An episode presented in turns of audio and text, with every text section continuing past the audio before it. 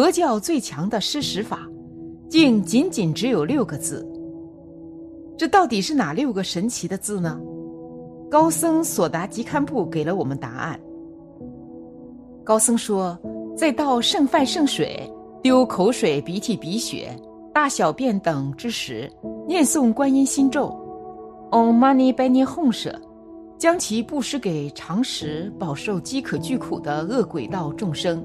因观音菩萨及心咒的加持，即使一粒米、一滴水，也会利益恒河杀树的恶鬼。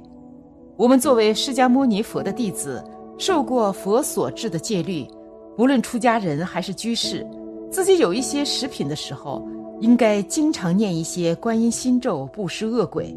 当我们吐口水或丢鼻涕之时，甚至大小便时，都有成千上万恶鬼在准备食用，所以念一些观音心咒，对他们会有很大利益。因为有些恶鬼因业力的关系，干净的食品没办法享用，只能享用不净的东西，而且争夺的很厉害。如果念观音心咒加持，可使他们个个有份儿，减少争夺，少受一些痛苦。有些恶鬼众生。瘦骨嶙峋，整个身体就如同烧焦的枯树一样，只剩下了皮包骨，没有一点血肉，皮肤松弛，犹如一件衣服。他们活也活不成，死也死不了，非常的可怜。业力未尽，一直都需感受这样的痛苦。有些没有福报的恶鬼，连脓血等不净物也是无法得到；稍有福报的恶鬼，才能少少得到一些。还有些恶鬼所食用的是一类病人所生肿瘤里流出的脓和血，以及一些不净水。除此以外，没有可以食用的。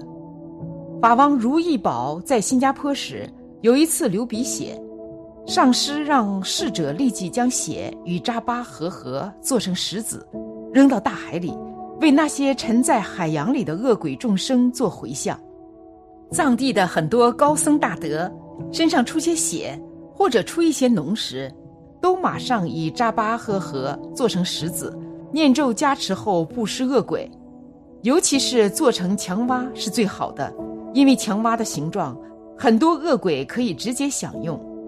所以，我希望大家以后哪怕是倒一些洗脸水时，也应该念一些观音心咒，这样可以利益很多恶鬼。观音菩萨之所以化作大慈圣者赐予他们安乐，就是因为恶鬼之苦非我们平常人所能想象，也并不是平常人能受得了、忍得住的。像外障恶鬼，数百年中连水鸣也听不到；看到果实累累的绿树，由于业力所感，走到近前，树都已经干枯成木柴了；又看到许多鲜美的饮食及妙玉受用时，走到近前，却变成许多手持兵器的人守护着，驱赶并殴打他们，非常痛苦。内障恶鬼咽喉细如针眼，腹部大如盆地，从来都是空腹。一旦喝进一点水，到了晚上要去感受内腹燃烧之难忍痛苦。特障恶鬼的身上寄生着许多小恶鬼，啃食他。此时我们各自观想一下。且不说去感受这些痛苦，甚至是一顿饭不吃，或吃晚了一点，一天不喝水，或是肚子里发烧，身上有一个小虱子或蚂蚁咬自己，自己会有什么样的感受？但是正常的人都能自己很快解决，而这些恶鬼们由于业力所感，根本无法解决。就连世楼多尊者当时出游到恶鬼界时，也找不到水。只有像观音菩萨这样具有广大清净愿行的大菩萨，才有大神通力为他们降下甘美的饮食，使他们满足。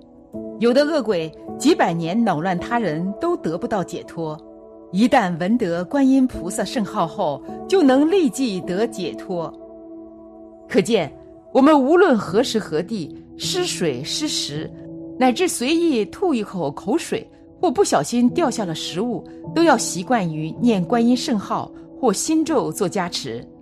若路过荒无人烟的地方或草丛、树林时，都应该念观音圣号或六字大明咒，无意中会利益很多恶鬼的。成观音之大慈力，恶鬼等获得利益肯定是无疑的。一团再好的食物掉在地上都不应捡起来自己吃，而应念问 money by my home 是于灶边或墙角下的恶鬼。一般的寺院中，每天晚课时都做蒙山施食，施于恶鬼。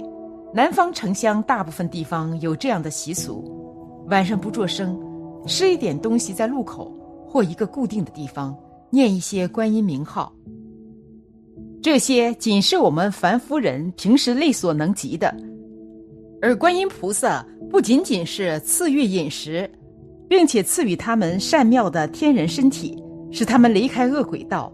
究竟往生极乐世界，这是观音菩萨对恶鬼众的恩德，并且出了施时，我们还可以为动物念佛持这个咒，令他们得闻佛号，在心识中种下一个种子，将来必会成果。